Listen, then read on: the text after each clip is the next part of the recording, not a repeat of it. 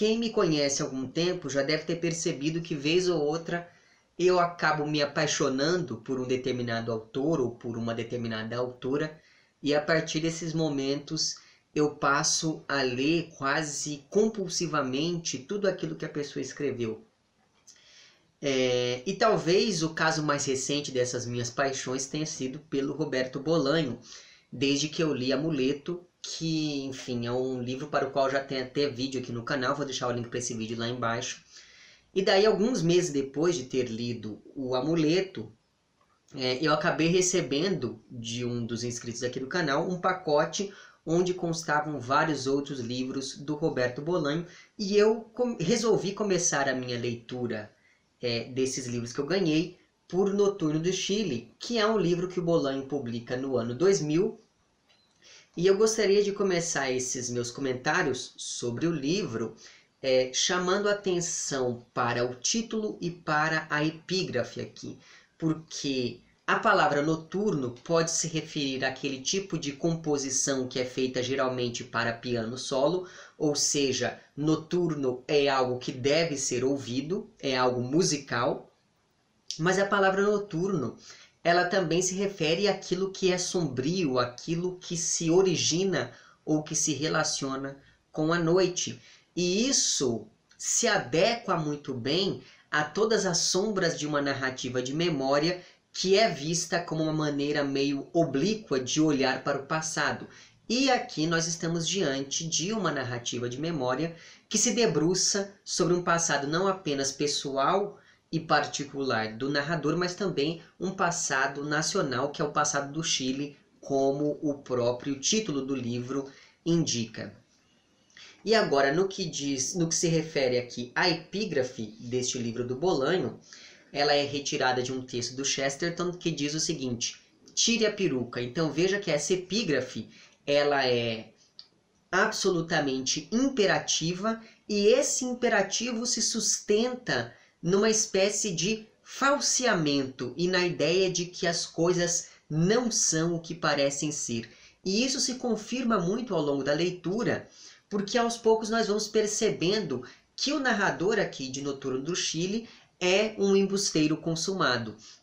Então veja que me parece bastante significativo é, comentar, nem que seja brevemente, é, um pouco sobre o título e sobre a epígrafe aqui deste livro.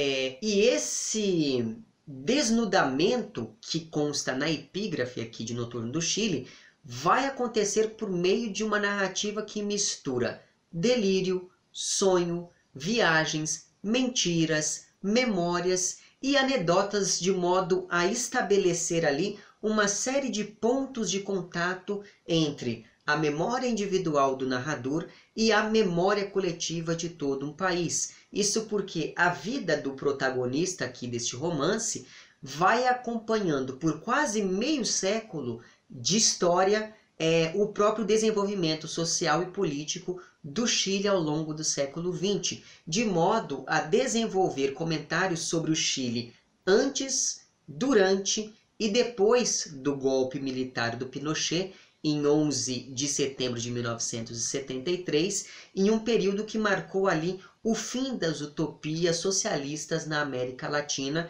e isso é uma coisa absolutamente significativa quando nós pensamos, por exemplo, na literatura que se fazia é, na época em que se passa aqui essa narrativa, que é aquela literatura associada ao chamado boom da literatura latino-americana. Eu já fiz um vídeo aqui há algum tempo sobre essa questão. Caso você não tenha visto esse vídeo e se interesse, eu vou deixar o link para ele lá embaixo. Portanto, assim como aconteceu aqui em Amuleto, que é outro livro do Bolanho que eu também já comentei aqui no canal, em Noturno do Chile nós estamos diante de uma narrativa é, que talvez em um grau até mais acentuado do que em O Amuleto, nós estamos aqui diante de uma narrativa que é bastante fronteiriça, bastante diaspórica, ou para usar lá o termo da Josefina Ludmer, uma narrativa que é pós-autônoma, porque é uma narrativa que parte em direção ao campo da história, mesmo que de maneira tangencial. Nesse sentido, questões fundamentais para a América Latina do século XX, sobretudo da segunda metade do século XX, como a política, o autoritarismo, o trauma, a barbárie e a violência vão estar presentes aqui neste livro. E com isso, existe ao longo do romance toda uma problematização constante da literatura, principalmente a partir das relações que o narrador estabele estabelece ou foi estabelecendo ao longo da vida. E assim fica claro que a política intervém na literatura e a literatura, no caso aqui de Noturno do Chile, acaba se apropriando e se aproximando da história. Então, a literatura e a vida literária também vão ser temas importantes ao longo aqui deste romance, juntamente com essa aproximação entre literatura, entre o campo da literatura e o campo da história, e é por isso que eu me referi a este livro como sendo um exemplo dessa narrativa é, diaspórica ou dessa narrativa, enfim, pós-autônoma, para recuperar lá a discussão da Josefina Ludmer. De modo que, para desenvolver essas discussões sobre a própria literatura, né, uma literatura que se debruça sobre si mesma, o Bolanho acaba recuperando personagens reais, como por exemplo o Pablo Neruda e o Pinochet, é, e aproxima esses personagens reais de outros que são fictícios, como por exemplo o crítico literário Farwell aqui, ou mesmo o próprio narrador, que é o Padre Lacroix. E a partir dessa aproximação entre o real e o ficcional, o Roberto Bolanho vai tentando entender qual é a função da literatura, do escritor, do crítico literário e do leitor em um contexto em que ou você se cala diante do regime ditatorial e com isso você acaba é, compactuando com ele, ou então você infringe esse sistema de maneira explícita, mesmo que seja discursivamente. E eu achei isso maravilhoso, porque ao longo de todo o livro fica claro que ler não faz com que as pessoas se tornem boazinhas ou desconstruídas ou atentas ao que está acontecendo politicamente ao seu redor. Na verdade, os próprios ditadores, é, como são representados aqui, como são figurados aqui, é, esses próprios ditadores eles são leitores consumados, eles são assim muito articulados, instruídos e etc. E é claro que com todos esses temas, é, por conta de todos esses temas, ao longo da leitura eu fui me lembrando bastante daquele silenciamento depois da barbárie, da guerra, que foi pensado pelo Walter Benjamin, por exemplo, e também eu fui me lembrando é, daquela impossibilidade de escrever poesia depois de Auschwitz, como bem disse o Adorno. E o silêncio, essa ideia do silêncio e da impossibilidade poética que marcam a literatura do século XX, segundo esses dois críticos, é, vão ser reconfigurados aqui pelo Bolanho neste seu livro, porque o romance é composto por apenas dois parágrafos, sendo que o primeiro deles ocupa mais de 100 páginas de todo o livro. E com isso fica clara a ideia de um narrador verborrágico que vai contando as suas memórias de maneira vertiginosa ao longo do livro.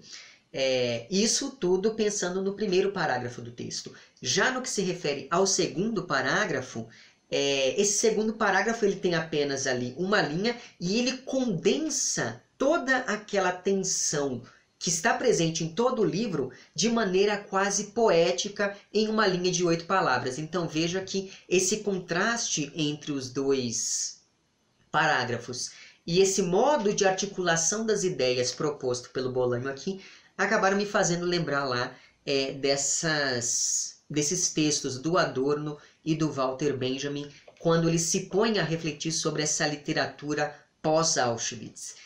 Muito bem, e para poder então, digamos, estabelecer esse movimento que vai do silêncio à narração, o Bolanho se apropria de todo um discurso de direita, que é o discurso do próprio narrador, que também será o protagonista. E com isso, o Bolanho acaba corroendo esse discurso de dentro para fora, mostrando todas as contradições inerentes a esse discurso que apoiava a ditadura do Pinochet. É, e ao fazer isso, então, o Bolanho acaba, acaba estabelecendo uma crítica ainda mais contundente à postura adotada pelo seu protagonista aqui, pelo seu narrador protagonista. Então veja que esse narrador seria, a princípio, pouco confiável, já que ele está diretamente envolvido com as estruturas de poder favoráveis à ditadura do Pinochet. E essa falta de distanciamento crítico faz com que esse narrador não consiga medir as consequências daquilo que ele apoiava. Entretanto, né, pensando no modo como o Roberto Bolanho articula tudo isso no romance, é, é graças a essa apropriação discursiva que os fatos narrados ganham maior credibilidade, o que dá mais ênfase às críticas a todos a todo esse sistema aqui representado no livro. Portanto, paradoxalmente, a voz desse povo reprimido, que é, é execrado pelo narrador, é, a voz de todo esse povo reprimido e censurado vem à tona graças a um narrador que se aliou às forças repressoras. Então, existe todo um paradoxo na voz desse narrador quando nós pensamos naquilo que ele está contando. Existe um descompasso entre o discurso do narrador e esse discurso histórico que nós, graças ao benefício do tempo, conseguimos reconhecer. E exatamente por isso, essa escolha do narrador me chamou bastante atenção ao longo da minha leitura, porque seria muito mais fácil escolher como narrador, por exemplo, um alter ego do próprio Roberto Bolanho. Só que o autor preferiu aqui escolher uma pessoa completamente oposta aos seus ideais e princípios políticos, e isso acabou levando a toda isso acaba, isso acaba levando o leitor a uma espécie de ilusão realista que nos obriga a estar sempre desconfiados e a não baixar a guarda ao longo de toda a nossa leitura. E além disso tudo, a posição, digamos, política e ideológica deste narrador aqui Graças a essa posição política e ideológica, esse romance não tem aquele tom de revolta, aquele tom de ressentimento ou mesmo aquela mágoa que teria se o narrador fosse um torturado, um exilado político, um guerrilheiro, etc e tal. Então, como esse narrador sempre foi muito indiferente ao que acontecia politicamente em seu país, o livro se torna, de maneira muito estranha, mais leve e até bem-humorado em alguns pontos, apesar de todo esse tema político que está sempre permeando toda a narrativa do, do nosso amigo narrador aqui. Com isso, é, o Bolanho, graças a essa apropriação discursiva por meio desse narrador, o Bolanho não está apenas criticando o governo ou o sistema, ele também está criticando toda uma intelectualidade e toda uma parcela da população que assistiu a tudo aquilo que estava acontecendo de braços cruzados. E mais, essa intelectualidade que é criticada aqui pelo Bolanho usava a literatura como desculpa para não se envolver com política. Então, aquilo, eu sou crítico literário, eu tenho que falar de literatura e posso me abster de todo o resto. Mas não é bem assim que acontece, não é verdade? E aí vem toda aquela história. Se você vê o mal e não faz nada, você é, no mínimo, cúmplice ou conivente. E essa percepção acaba tornando a crítica do livro aqui ainda mais digamos, ainda mais contundente. E é como se, diante disso tudo, o Bolanho mostrasse que o silêncio também tem a sua eloquência em vários momentos. E esse narrador aqui, então, né, pensando em tudo isso, esse narrador é um professor, crítico literário, é uma figura completamente culta, elitista e mais do que isso, esse sujeito aqui é um padre ligado ali ao Opus Dei, que vocês sabem que é uma, um setor da Igreja Católica, católica bastante conservador, né? A Opus Dei chegou até a se relacionar, alguns membros da Opus Dei até, enfim, se relacionaram com o Franco e aquela coisa toda. Mas enfim, e o nome desse narrador então é Sebastian Lacroix.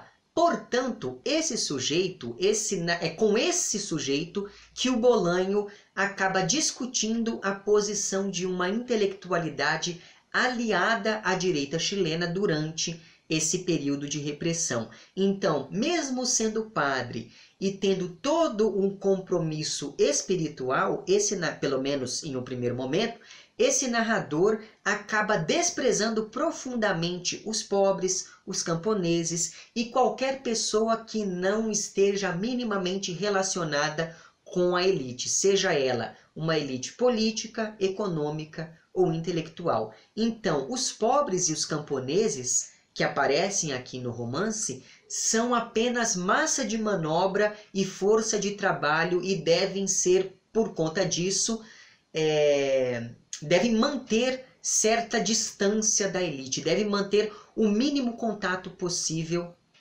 com a elite a quem essas pessoas devem servir, servir tudo isso de acordo aqui com essa posição ideológica do narrador. Além disso, esse padre narrador aqui é, ainda que de maneira muito velada, racista, misógino, conivente com e elogioso ao golpe do Pinochet, mesmo acreditando ser neutro em todas essas situações, e tudo isso acabou me fazendo pensar bastante nas funções religiosas desse padre aqui, porque, por exemplo, ele celebra apenas três ou quatro missas ao longo de todo o livro, e para além disso, ele tem verdadeira repulsa pelas classes baixas, ele não demonstra qualquer tipo de compaixão pelas, pelas outras pessoas. E mais do que isso, ele parece usar o tempo todo a sua posição de religioso para conseguir favores de todas as pessoas, ou seja, ele é padre muito mais por vaidade do que por vocação, e por isso ele se utiliza da batina como um elemento que o coloca acima das outras pessoas. Tanto é assim que nos momentos em que esse narrador se sente submisso às outras pessoas ou quando ele é conivente com a ditadura, ele veste a batina e assume o seu papel de homem religioso porque ele sabe que assim ninguém vai poder criticá-lo. Portanto, essa colaboração dele para com a ditadura, se ou para com os ditadores, enfim, se liga primeiro ao seu narcisismo e segundo a necessidade que esse sujeito tem de conseguir o poder e a fama para conseguir se estabelecer socialmente por meio disso. Então, esse padre aqui quer ser reconhecido e ocupar ali um lugar importante junto ao Estado para que assim todos o respeitem como um poeta e como um intelectual e coisas do tipo. Isso porque eu não sei se eu comentei isso com vocês, mas para além de todas as suas funções, o padre aqui também é aspirante a poeta. E é por isso que esse sujeito aqui, que esse narrador, encara como um período de paz e tranquilidade a ditadura do Pinochet, porque é a violência desse período que lhe assegura um lugar próximo às estruturas de poder. Portanto, os valores desse padre são, para dizer o mínimo, bastante contraditórios com a função clerical que ele assumiu ainda na adolescência. E existe um momento bastante significativo no livro que demonstra isso muito bem, porque o narrador acabou fazendo amizade com um crítico literário, que é o Farwell, e esse crítico tinha uma casa de campo chamada Labá. E esse nome é o mesmo daquele romance Nas Profundezas do Ruisman, que foi publicado aqui no Brasil recentemente pela editora Carambaia. E aquele é um livro que trata sobre satanismo e está cheio de missas negras, de orgias, de sacrilégios e por aí vai. Só por isso, só pelo nome dessa propriedade fazer referência ao romance que aborda todos esses temas, você já pode pensar que nessa casa de campo poderiam acontecer ali orgias de todo tipo e etc e tal. E além disso, a relação entre esse padre E esse crítico literário beira o homoerótico em vários momentos, ainda que o narrador seja bastante alusivo quanto a isso, deixando escapar apenas algumas coisas bem de vez em quando, como por exemplo no momento em que ele diz que todo chileno é sodomita. Pois bem, pensando nisso tudo, um belo dia, esse padre é convidado pelo crítico literário para passar alguns dias na tal da casa de campo lá chamada Labá, é, porque naquela, naquela data aconteceria uma festa literária. E o narrador acaba considerando essa sua ida à propriedade do crítico como sendo seu batismo para o mundo literário, porque ali ele conheceria pessoas bastante importantes para a literatura chilena, como por exemplo o Pablo Neruda.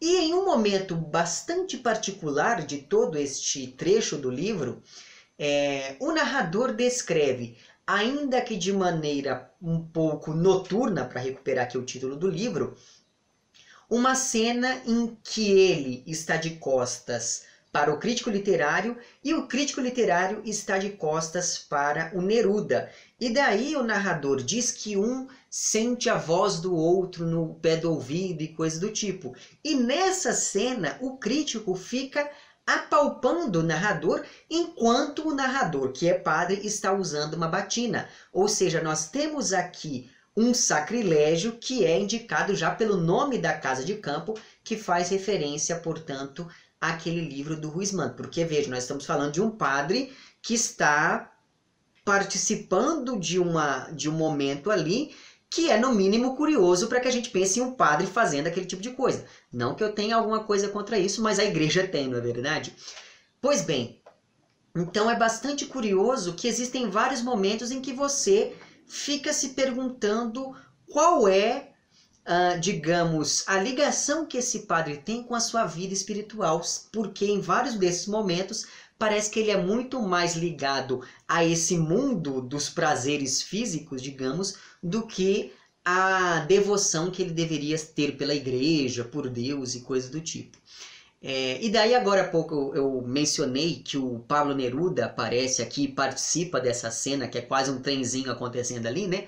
Mas enfim, a descrição do Neruda aqui é impagável e cheia de ironia, porque o Pablo Neruda é descrito pelo Bolanho como um poeta alienado que vira as costas para o mundo, para a realidade e fica ali recitando versos para a lua poeticamente. Essa caricatura que o Bolanho faz aqui do, do, do Pablo Neruda acaba, evidentemente, questionando, pondo em dúvida o cânone, né? um dos, dos dos personagens centrais do cânone da literatura chilena. Então, isso foi uma questão que chamou bastante a minha atenção também, pensando nessa literatura, refletindo sobre a própria função da, do campo literário e etc. e tal.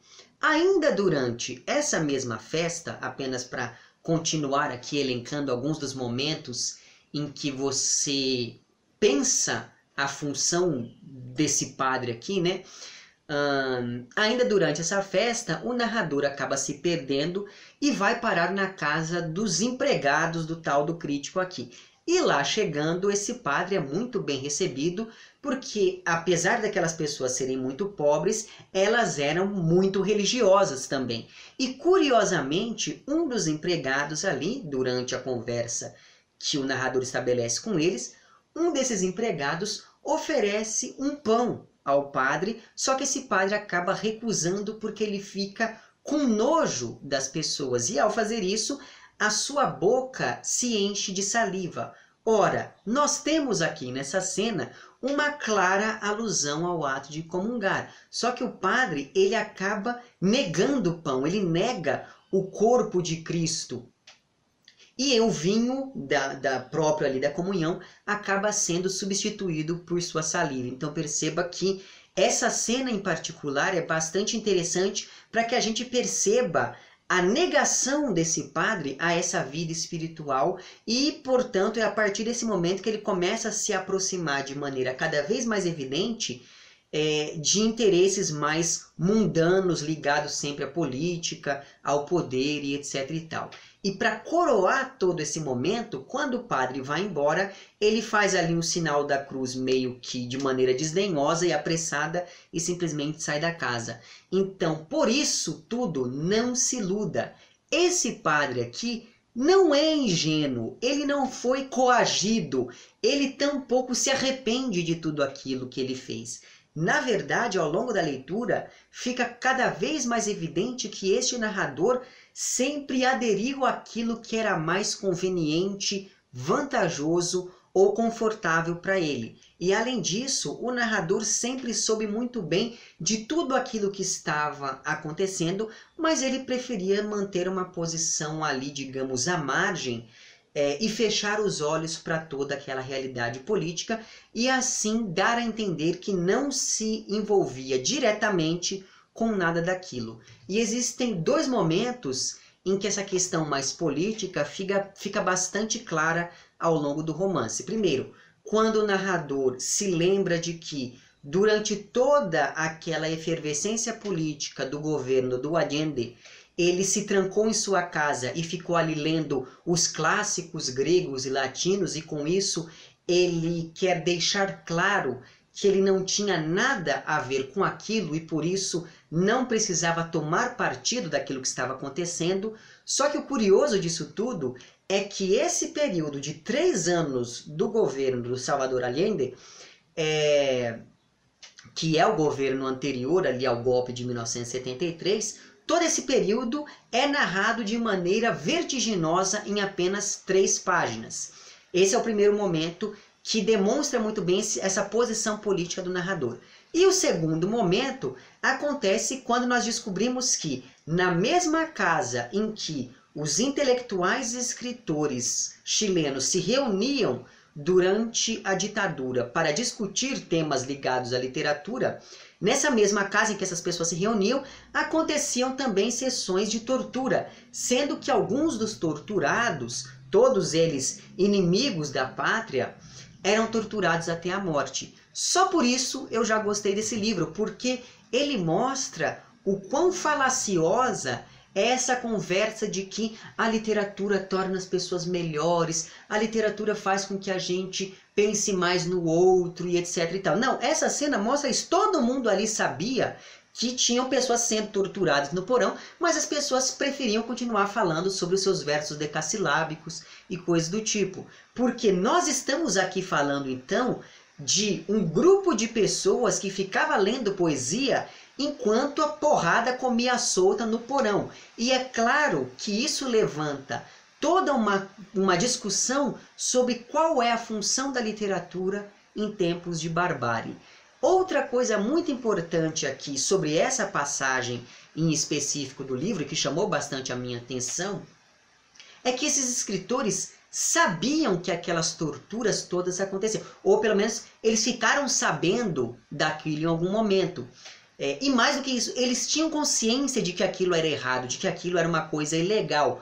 Mas ainda assim, eles continuavam frequentando esse ambiente. Só que, anos depois, durante o período, durante o processo de redemocratização do Chile, esses escritores, essas mesmas pessoas que se reuniam nessa casa, negavam que frequentavam aquele lugar. Mesmo o narrador aqui tenta dizer que ele foi poucas vezes àquela, àquela casa e que ele sempre ficava lá por pouco tempo, então ele não sabia de nada e coisa do tipo. Então fica evidente que esses intelectuais aqui eram bem covardes, alienados e usavam a literatura como um subterfúgio para não ter de lidar com a realidade. Tanto é assim que a única preocupação que essas pessoas tinham ali é, durante esse período de ditadura era o toque de recolher que atrapalhava um pouco dessas suas reuniões.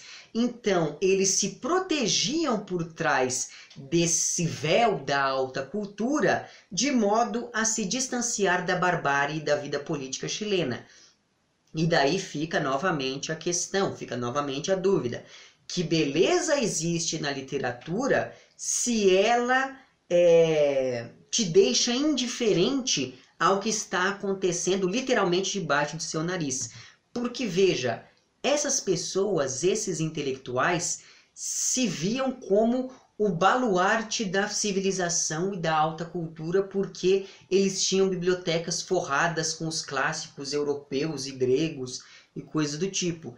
E essas figuras tão elevadas tinham que morar, é, eles tinham que passar pela humilhação de morar em um país de terceiro mundo onde ninguém lia, de modo que eles tinham quase que o compromisso moral e cívico de se colocar contra a barbárie cultural do Chile. Só que essa civiliza essa é uma civilização que se edifica sobre a barbárie, já que enquanto civilizados se reuniam para tomar chá e falar de poesia, no porão da casa, os bárbaros que lutavam contra esse avanço da civilização eram torturados. Portanto, eu torno a perguntar: quem é o civilizado e quem é o bárbaro em toda essa história. E isso faz a gente pensar bastante é, na nossa postura enquanto leitor. Né? Eu sempre falo para vocês que nós somos pessoas privilegiadas por nos darmos ao luxo de ficar lendo em um país como o Brasil, né, de ter aqui uma, uma biblioteca particular em casa. É, e me parece que o Roberto Bolanho toca em vários momentos nessa questão aqui ao longo de Noturno do Chile, mas enfim. Veja então que o autor evita mostrar essas pessoas como objetos do mal, como ignorantes, como pessoas destituídas de valores e coisas do tipo. Na verdade, essas pessoas aqui que eram as pessoas favoráveis à ditadura, eram justamente aquelas que representavam o máximo da erudição, da civilização naquele período. Porque, afinal de contas, os opositores à, ditadura ou estavam presos ou estavam exilados. E é justamente por isso que esse grupo é tão perigoso, porque essas pessoas pensavam, essas pessoas não eram burras, elas não eram ignorantes. Nada do que estava acontecendo era por acaso. O Pinochet aqui deste livro é um cara inteligente, é um cara que gosta de ler, é um cara que convoca um narrador para que ele lhe desse aulas sobre o marxismo, e assim o Pinochet foi entendendo aos poucos como é que este seu inimigo agia, e assim ele conseguiria fazer estratégias mais eficientes de combate ao comunismo de modo a desarticular qualquer tipo de movimento da oposição. Então, por mais que essas aulas aqui de, de marxismo sejam descritas de uma maneira muito cômica, porque afinal de contas tem um sujeito que está dormindo, tem outro sujeito que não entende nada de marxismo, tem um outro sujeito que só sabe quem foi Marx e ele não sabe quem foi, por exemplo, o Althusser. Tem o outro que só está interessado em saber se uma determinada autora é boa gente ou não e coisa do tipo. Então, enfim, é, fica evidente que o único sujeito que está realmente interessado naquelas aulas é o próprio Pinochet. Os outros alunos ali da turma não estão nem aí com aquilo que está acontecendo. Então, esses momentos da, das aulas são descritos de maneira muito, muito engraçada.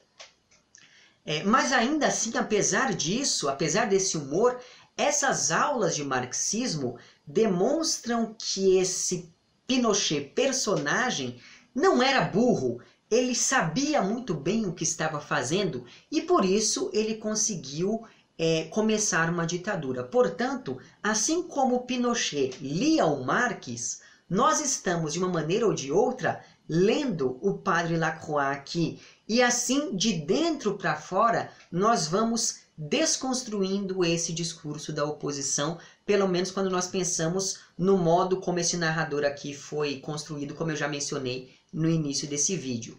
Logo de início, então, é, aqui em Noturno do Chile, nós ficamos sabendo que este narrador está, e isso é uma coisa que eu já estava quase me esquecendo de mencionar, logo de início nós ficamos sabendo que esse narrador está em seu leito de morte, e por isso é que ele resolveu é, revisitar o próprio passado, que é também o passado do Chile.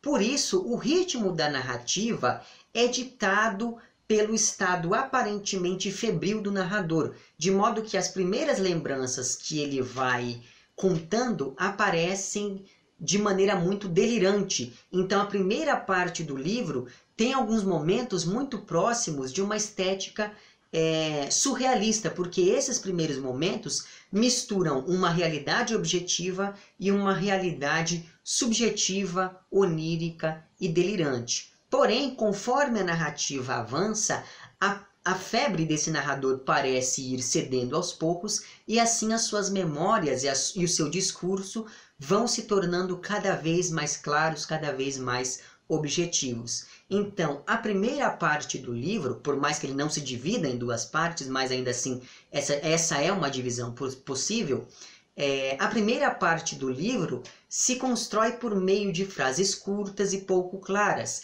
E essas frases não oferecem informações muito precisas sobre esses personagens. Só que com o avanço dessas memórias, com o avanço dessa narrativa, as frases vão se alongando e começam a oferecer informações cada vez mais precisas e cada vez mais reflexivas ao leitor. E essa variação de frases curtas e longas acaba gerando um desconforto cada vez maior, porque graças a essa variação nós vamos aos poucos percebendo quem é de fato o tal do padre narrador aqui. E uma coisa bastante importante sobre essa figura é o nome dele, porque La Croix pode ser em francês a cruz. Ou seja, o próprio nome desse sujeito é, reforça a ideia de que ele estava predestinado a ser padre. Então, desde o início, você já não coloca em dúvida a posição dele enquanto homem religioso. Tanto é assim que desde os 13, aos 13 anos ele recebeu o chamado e aos 14 ele entrou para o seminário. E pensando nesse caráter religioso, é quase como se o narrador estivesse se confessando não apenas ao leitor, mas também a um personagem que ele chama de jovem envelhecido aqui, que é quase como uma personificação da culpa que assombra esse narrador, se bem que por vezes eu duvido que ele de fato se sentisse culpado, mas enfim. O fato é que esse personagem, esse jovem envelhecido, é uma espécie de duplo desse narrador que questiona e aponta a esse sujeito todos os seus vícios e todos os seus pecados. E além disso, essa entidade, digamos, reforça o caráter onírico e surreal dessa narrativa, porque esse personagem é quase um fantasma que ronda e que assombra o padre Lacroix. E os diálogos entre esses dois sujeitos são quase sempre é, permeados por uma atmosfera delirante. Portanto, esse jovem envelhecido aqui fica na narrativa como algo, ele funciona na narrativa como algo que retoma aquelas lembranças reprimidas pelo narrador e é quase como se ele estivesse remembrando esse passado histórico e pessoal. E esse verbo remembrar aqui, eu estou usando ele não apenas para me referir a esse processo de recuperar pela memória, mas também por esse processo de é, recolocar os membros desse passado que foi destruído pela violência, pela ditadura e pelo trauma. E é graças a esse movimento de remembrança, então, que se evidencia o compromisso, o compromisso social, cultural e histórico dos eventos narrados, de modo que esse livro se coloca, como eu já falei para vocês, em uma posição fronteiriça entre a realidade e a ficção. E com isso, mesmo aqueles traços que poderiam associar o livro ao fantástico, ao, ao maravilhoso, ao realismo mágico, etc., acabam se associando àquela crueza da violência desse passado recuperado, desse passado remembrado. É como se o Roberto Bolanho estivesse nos mostrando que, a, que toda aquela estética associada ao boom da literatura latino-americana dos anos 60 não fosse mais suficiente depois da ditadura. E de fato, a data limite deste boom da literatura latino-americana foi justamente 11 de setembro de 1973, porque esse foi o dia que marcou o fim de todas aquelas utopias da, da, da América Latina. Por isso, mesmo que o livro siga um único parágrafo em um fluxo contínuo e ininterrupto, a narrativa é bastante fragmentada, porque esse choque com o passado acaba levando a um mal-estar no presente que é herança de todo aquele período ditatorial. Dessa maneira se estabelece uma forte tensão entre as memórias do narrador e a contextualização histórica daquilo que ele narra. E é daí que vem a necessidade que o narrador tem de relativizar os próprios atos, tentando convencer o leitor de que, de que ele só fez aquilo que ele deveria ter feito. E por conta dessa tensão entre o discurso do narrador e o discurso histórico, nada fica claro o suficiente a ponto de ser contado. E daí é que vem o caráter noturno desse romance. E ao longo de Noturno do Chile, o padre vai então misturando a própria história à história do Chile, e entre essas duas coisas, ele também vai desfiando várias outras narrativas menores que ele foi ouvindo, colecionando ou presenciando ao longo de sua vida, de modo que é possível dividir por conta dessas narrativas menores é, esse romance em cinco grandes momentos. O primeiro desses momentos compreende o período formativo, religioso e literário do padre, quando ele ainda era jovem e frequentava aquelas festas na casa do crítico literário. O segundo momento é aquele que trata da viagem que o padre fez à Europa a mando da igreja. O terceiro momento é aquele que compreende o período político com a vitória do Salvador Allende e depois com a ditadura do Pinochet. O quarto momento é aquele que trata do período em que o narrador se viu convertido em professor de marxismo para os novos governantes. E o quinto e último momento é aquele que diz respeito ao período em que o narrador frequentava as reuniões literárias naquela casa onde aconteciam as torturas no porão. Então veja que a narrativa segue uma cronologia linear que começa na juventude do padre e vai até o presente da narração, quando ele já está velho e acamado. E como eu falei um pouco sobre todos esses momentos, é, eu vou comentar brevemente um pouco sobre essa viagem que o padre fez à Europa, porque ela inaugura uma série de imagens, uma série de símbolos que vão reaparecer ao longo de toda a narrativa. E o narrador fez essa viagem é, à Europa depois de ter sido convidado por dois sujeitos misteriosos que vão aparecer em outros momentos do romance. O nome de um desses sujeitos é Odem e o nome do outro é Oidó. E esses, os nomes desses personagens são na verdade anagramas para as palavras medo e ódio, que são os dois sentimentos que vão impelir o narrador dali por diante. Tanto é assim que esses dois sujeitos vão reaparecer quando o narrador vai dar as aulas, quando o narrador é convocado para dar as aulas sobre marxismo para o Pinochet. Além disso, desde o início do livro, o narrador sempre se compara a um passarinho indefeso, enquanto aquele crítico literário é sempre comparado com um falcão, e daí existe todo um caráter sexual nessa comparação também.